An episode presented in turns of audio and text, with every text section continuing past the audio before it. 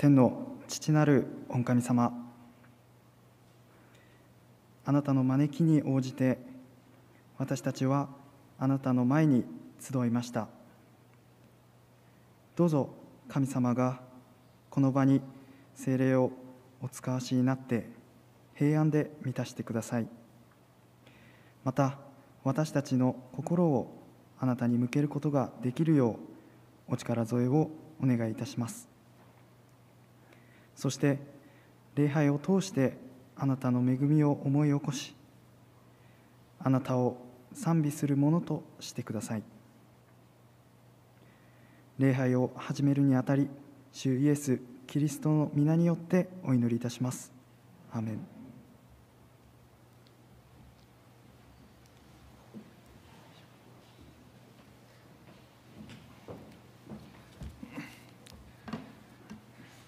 それでは最初に聖書朗読をいたします。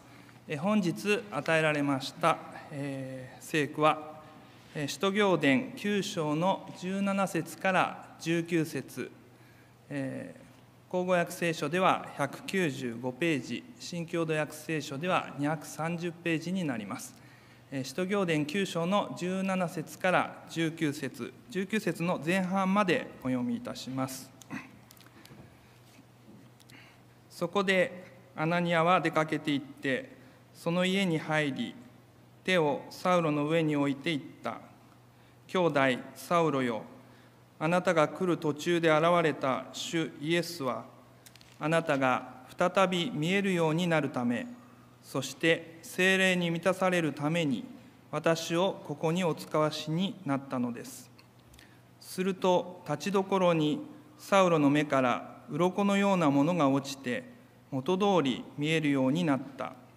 そこで彼は立ってバプテスマを受けまた食事をとって元気を取り戻した。アーメン。それでは開会賛美歌66番の一節を賛美いたしましょう。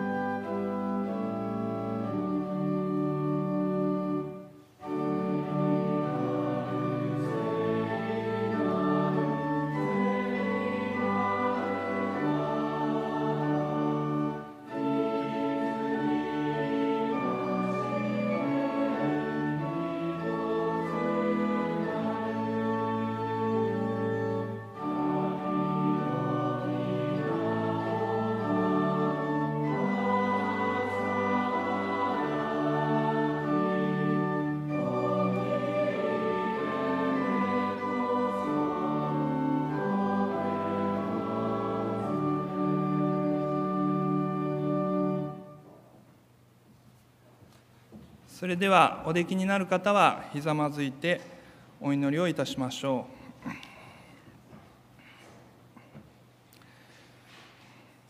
天におられます父なる神様このように第7日目であります安息日に礼拝ができますことを感謝申し上げますどうぞ私たちの罪を許し清めてくださりあなたの見舞いにふさわしいものとさせてくださいまたコロナウイルスの影響により感染が急速に広がってきておりますまた街道に集まり礼拝をすることが難しい状況が予想されますけれどもどうぞリモートで行われている参加されておられる方にも変わらず約束の精霊を豊かに注いでください。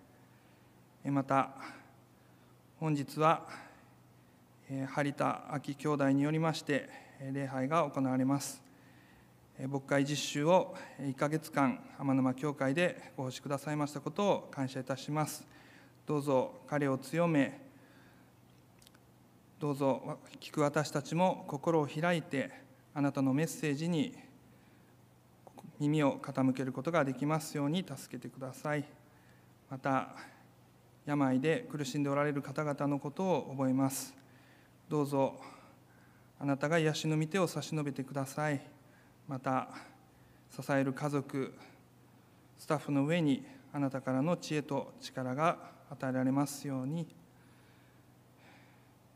すべてをあなたの御手に委ね愛する主イエス・キリストの皆を通してお祈りいたします。アーメン。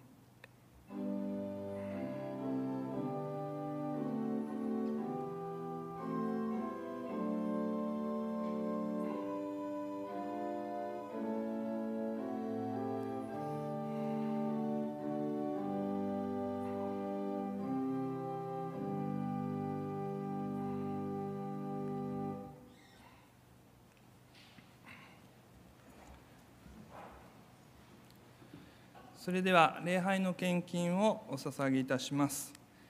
街道の皆様は礼拝が終わりましたら玄関などにございます。献金箱にお捧げください。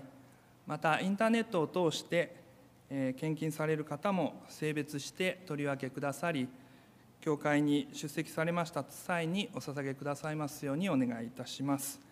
またホームページより献金を捧げることもできますのでそちらもぜひご利用ください。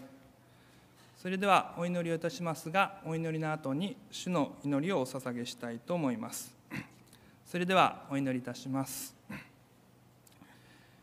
天に天におられます父なる神様いつも私たちに必要なものを与え愛し支えてくださっておりますことを感謝いたします。今日私たちに与えられているものの中からわずかではございますが献金をいたします。どうぞこの献金を受け入れあなたの御用のために用いてください。また捧げる一人一人の上にあなたからの約束の祝福が豊かにございますように。感謝して愛する主イエス・キリストの皆を通して祈ります。アーメン。天に増します我らの父よ願わくば皆をあがめさせたまえ。御国をきたらすたまえ。御心の天になるごとく地にもなさせたまえ。我らの日曜の糧を今日も与えたまえ。我らに負い目あるものを我らが許すごとく我らの負い目をも許したまえ。我らを試みに合わせず悪より救い出したまえ。国と力と栄えとは限りなく汝のものなればなり。アーメン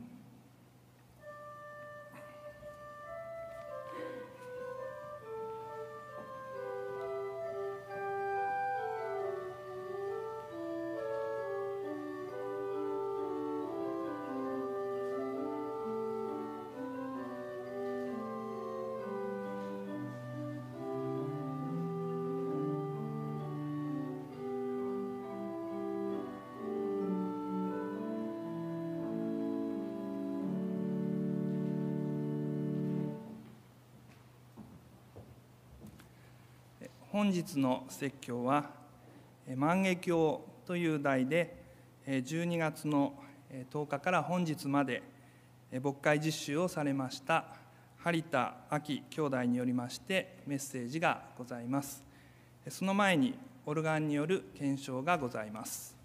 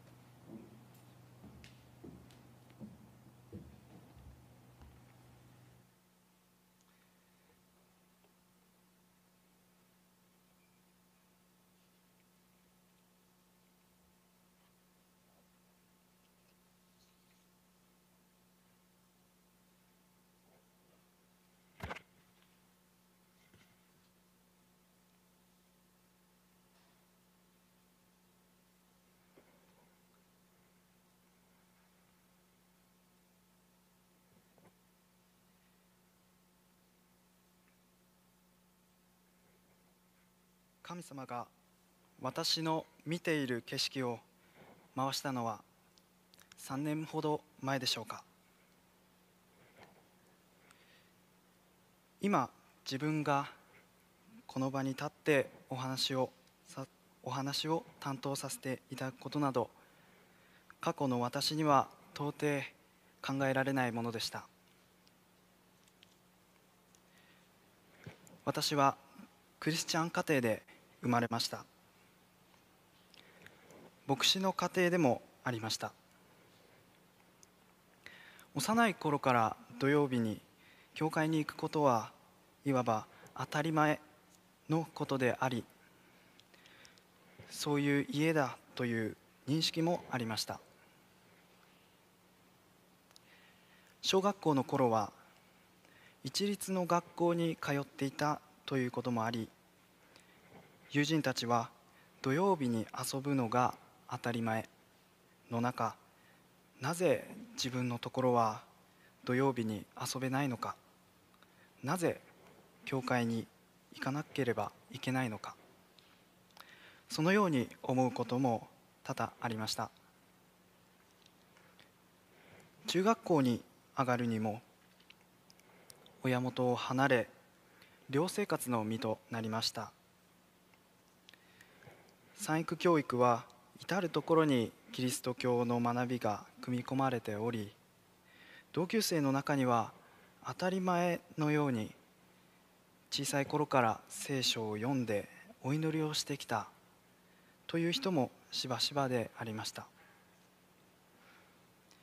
クリスチャン家庭であったにもかかわらず幼い頃は積極的に聖書を読むこともなく過ごしてきた私にとってこのように変異していく当たり前は非常に窮屈に感じていたのかもしれません。他人の世界ばかり見ていたのでしょうか。今はそう思っています。高校生になると非常に仲のいい友人ができました。今でも交流のある親友たちです。この時初めて自分の世界に入りたくさんのことを経験し選んで見てきたと思います。今の私はこの高校生時代に基礎が形成されたと言ってもいいでしょう。そのくらい大切な期間でありました。ですがただ楽しい日々の反面神様を見ることを忘れることも多くなりました。複雑な気持ちの中進路は不思議な導きにより三育学院カレッジ進学科に決まりました。自分の世界を見ることはとても楽しくいい意味で私にとって必要なことだったと思っています。さて話は変わりますがパウロという人物が聖書に出てくることを皆さんはご存知だと思います。新約聖書の中で最も活躍する人物と言っても過言ではありません。彼は伝道者として大きな働きをしました。使徒言行録を中心にその活躍は描かれています。そんなパウロですが伝道者として召される前キリスト教徒を迫害していたという過去は周知の事実です。もともとローマ市民権を持つタルソ出身でありました。クリスチャンになる前の彼の名はサウロと言います。クリスチャンになって名前をパウロと呼ぶようになりました。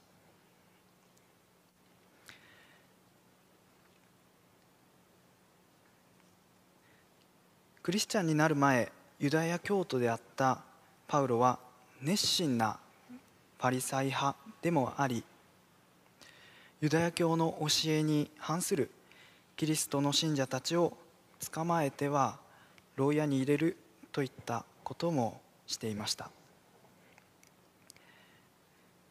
ピリピの信徒への手紙3章5節6節には「私は8日目に割礼を受けた者イスラエル民族に属する者ベニヤ民族の出身。ヘブル人の中のヘブル人。立法の上ではパリサイ人。熱心の点では教会の迫害者。立法の義については落ち度のないものである。と書かれてあります。彼は確かに非常に将来性のある若者として周りから期待され古来の信仰を熱心に擁護することができるものとして過ごしていたのでありました。パウロは彼自身と周りの期待する世界を見ていたのではないでしょうか。使徒行伝9章で彼の人生に大きな転機が現れます。パウロはまたもや自身の正義を信じその心情のもとにダマスコの諸街道宛ての転生を求めました。男女関係なく縛り上げ牢に入れるために意気揚々と出発します。ダマスコの近くに着いた時彼は天の光に見舞われました。使徒行伝9章3節から9節をお読みしたいと思います。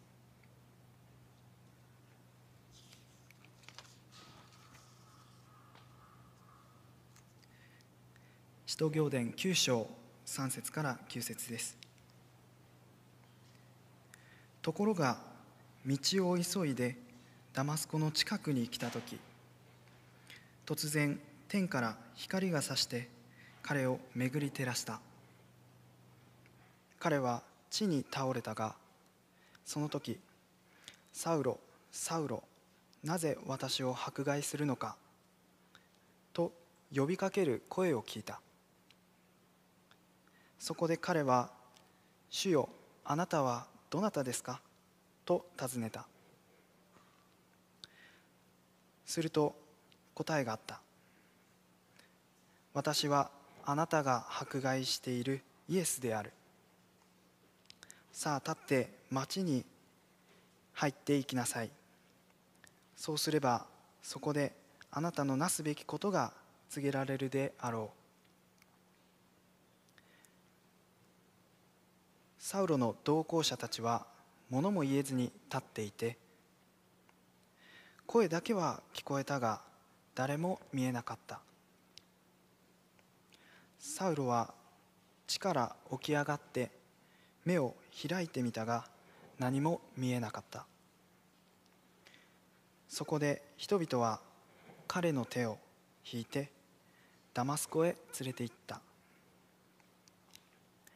彼は3日間目が見えずまた食べることも飲むこともしなかった。キリストは自らサウロ後のパウロに声をかけました。パウロは非常に驚いたことと思います。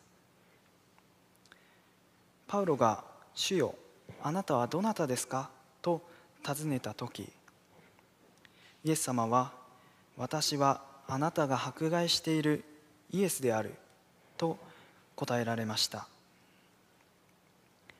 彼が迫害していたのはイエスの信奉者であるクリスチャンでした。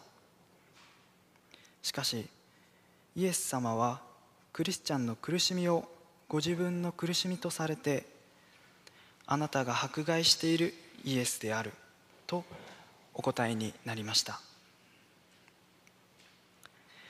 イエス様はこのように私たちの苦しみをご自分に対するものとして共に担ってくださるお方です。現代社会の中でこのようなことが起こった場合非常に気まずいと思います。ですが気まずさで終わらないのがこの物語です。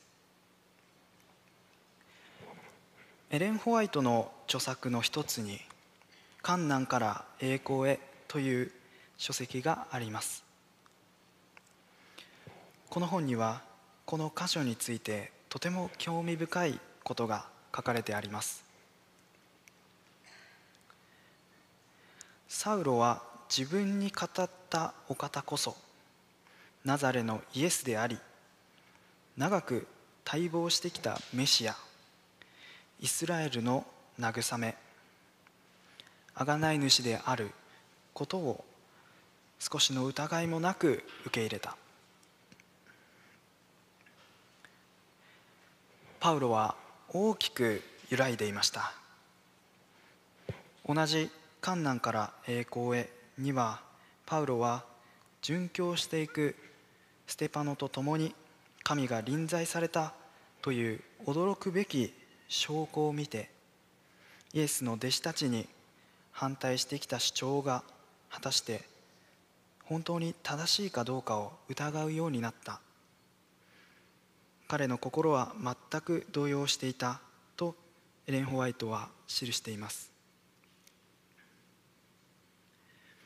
パウロは揺らいでいた気持ちをどうにか抑えようとダマスコでの特別な働きを申し出たのでありました。彼は必死に自分の信じていたもの自分の見ている世界を何とか固定しようとダマスコに行くことで自身を鼓舞していたのかもしれません。しかし慈愛に富んだキリストはそんなパウロを救い用いるために彼の前に現れ彼の見ていた世界を回したのです。パウロの人生という万華鏡が回ったのです。万華鏡を覗いてみたことはあるでしょうか？最近では電子機械の発達などもあり身の回りに惹かれるものが多いためかその存在を知らない子供もいるようです。万華鏡は学者の先生が灯台の光が遠くまで届くようにと鏡の組み合わせ方を工夫している時にたまたま誕生したと言われています。日本では江戸時代末に渡来し百色眼鏡として親しまれおもちゃとしても人気を集めたと言われています。光と鏡の反射で見られる万華鏡の中の景色はとてもきれいで繊細な世界が作り上げられています。ただ覗くだけにとどまらずその見える景色は万華鏡を回すことによって変わります。さまざまな模様と色に変わっていくのです。聖書朗読の箇所をもう一度読みたいと思います。使徒行伝9章17節から19節になります。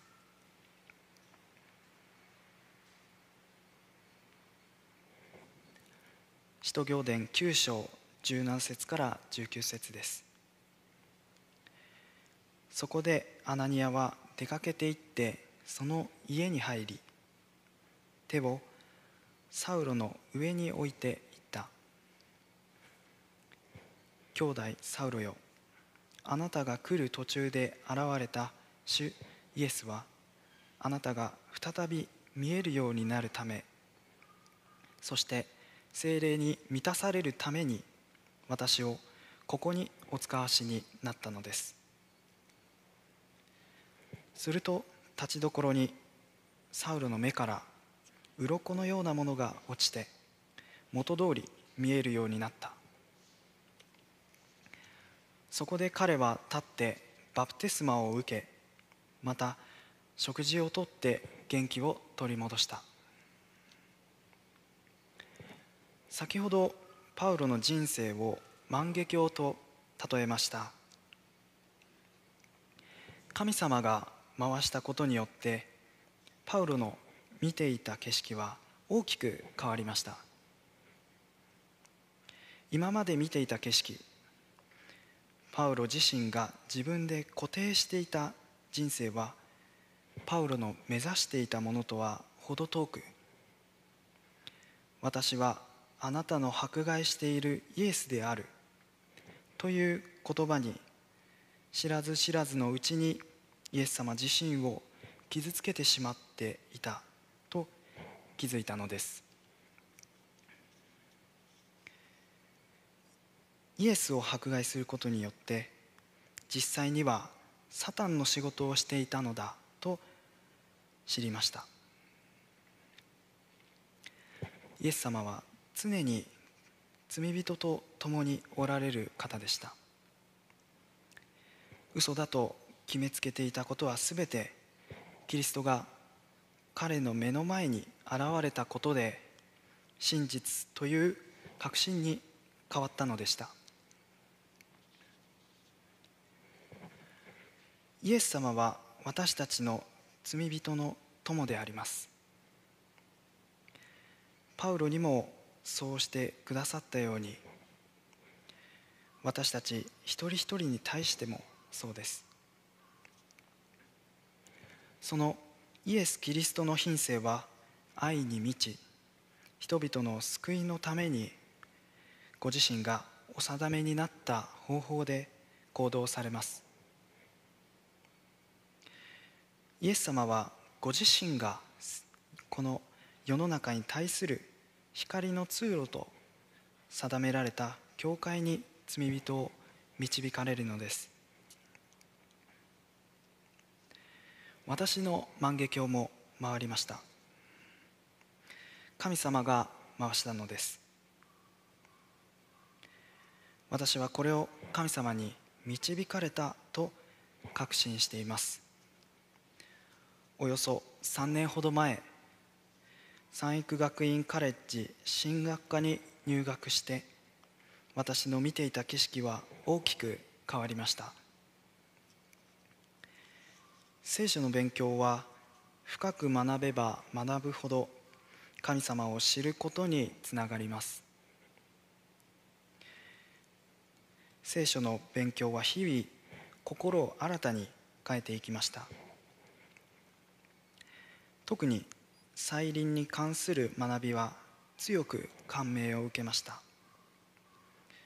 ある神学科の先生は講義の中で再臨の近づきをさまざまな世界の情勢と照らし合わせてくださいました。エレン・ホワイトの示唆した世の終わりの時代の風景と見事に合わさり歴史的資料からも事細かく説明してくださいました。日本でこれほど多くの再臨世の終わりのことについて深く学ばせていたことは私自身の気持ちをアドベンチストの要の要素でもあるこの福音を伝える働きに携わりたいという思いに変えられていきました。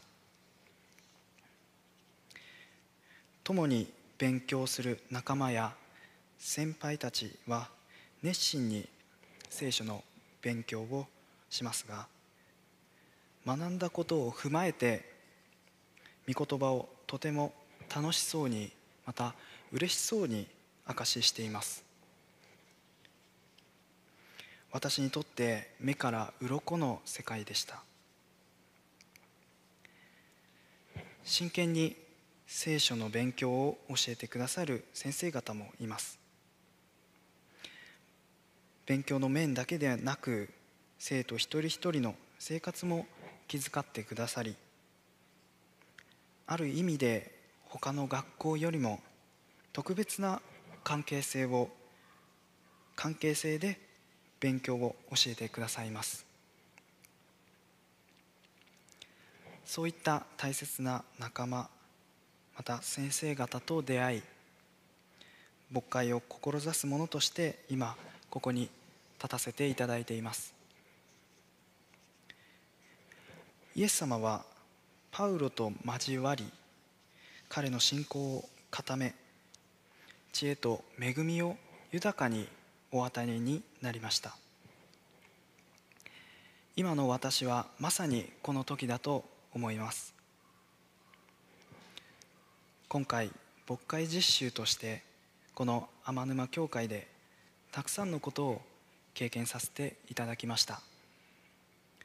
ここでの学んだ期間はこれからの私の将来の働きに対する蓄えに必ずなります。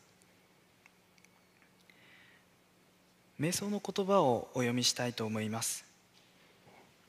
手法の方に記載されているかと思いますけれども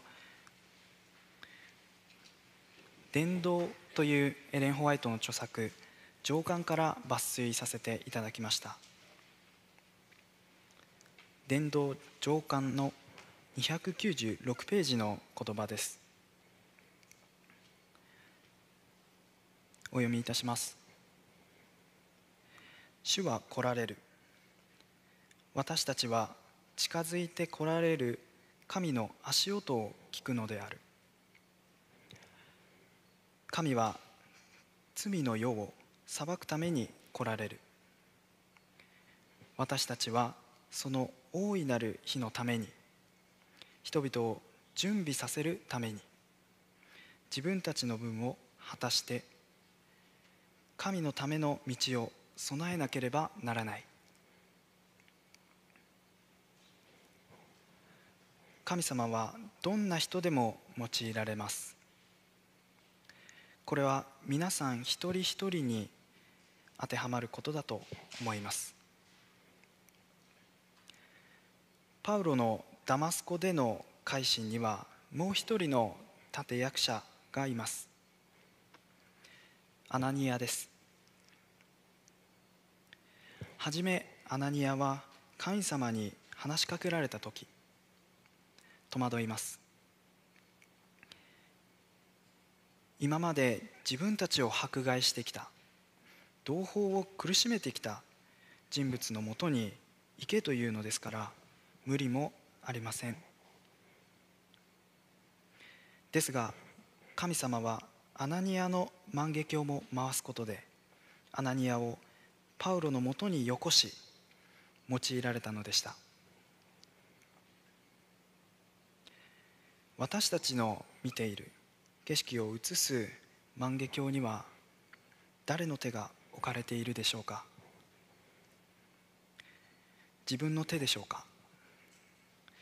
それとも神様の手でしょうか？私たちが世の終わりの時に生きていることは確かであります。この時代をどう生き抜くのか？どう過ごすのか。自分が手を置いて固定している景色で見れるものでは判断できないと思います。パウロは改心した後すぐに伝道活動を始めました。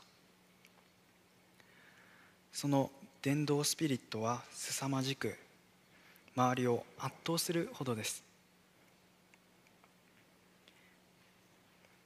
第一コリントの信徒への手紙。15章3節4節8節を読みたいと思います。第一コリント信徒への手紙。15章3節4節8節です。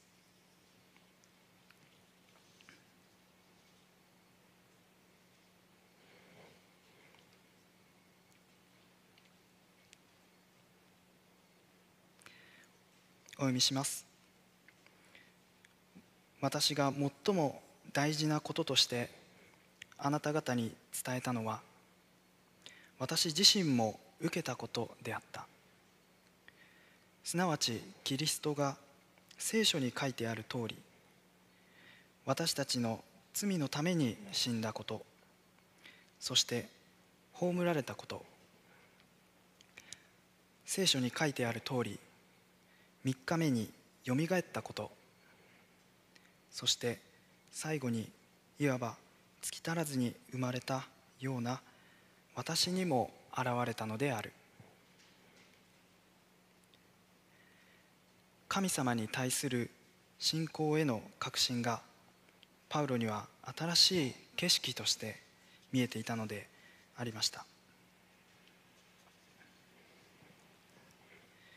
先ほど読んだ瞑想の言葉にあるように大いなる日が近づいている中神様のための道を準備しなければならない。日本での伝道はとても簡単なことではありません。ですがそれ以上に神様は日本に福音が伝わることを願っていると思います。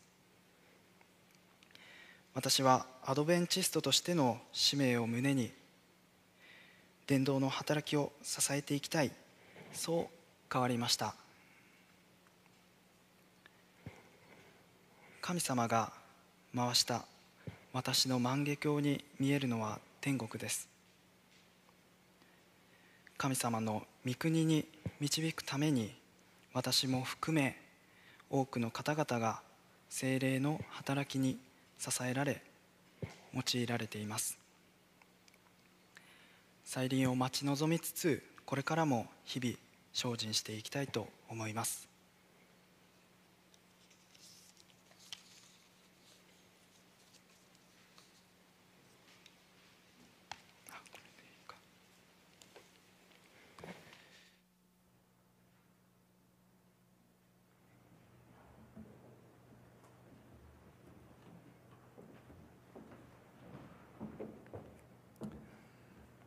恵まれました礼拝を感謝して閉会賛美歌332番の一節332番の一節を賛美いたしましょう。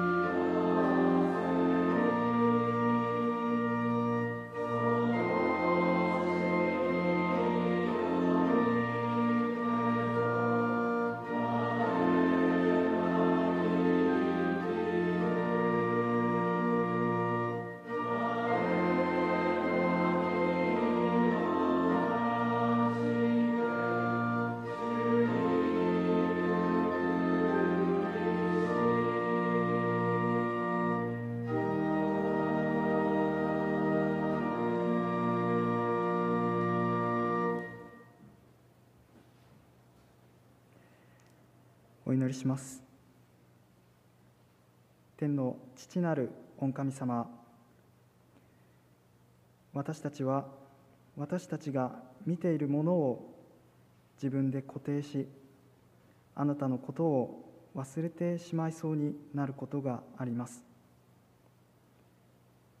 ですが私たちの主イエス・キリストが罪人の隣人であることを知っています。パウロをはじめとする多くの人たちにしてくださったようにあなたが私たちの見ているものを変えあなたの御心のままに用いてください。世の終わりの近づくこの時代において私ども教会員一人一人を神様が支え導きアドベンチストの再臨のメッセージを多くの人に伝えられるようあなたの示す道に使わせてください礼拝を閉じるにあたり感謝しこの祈りを主イエス・キリストの皆によってお祈りいたします。アメン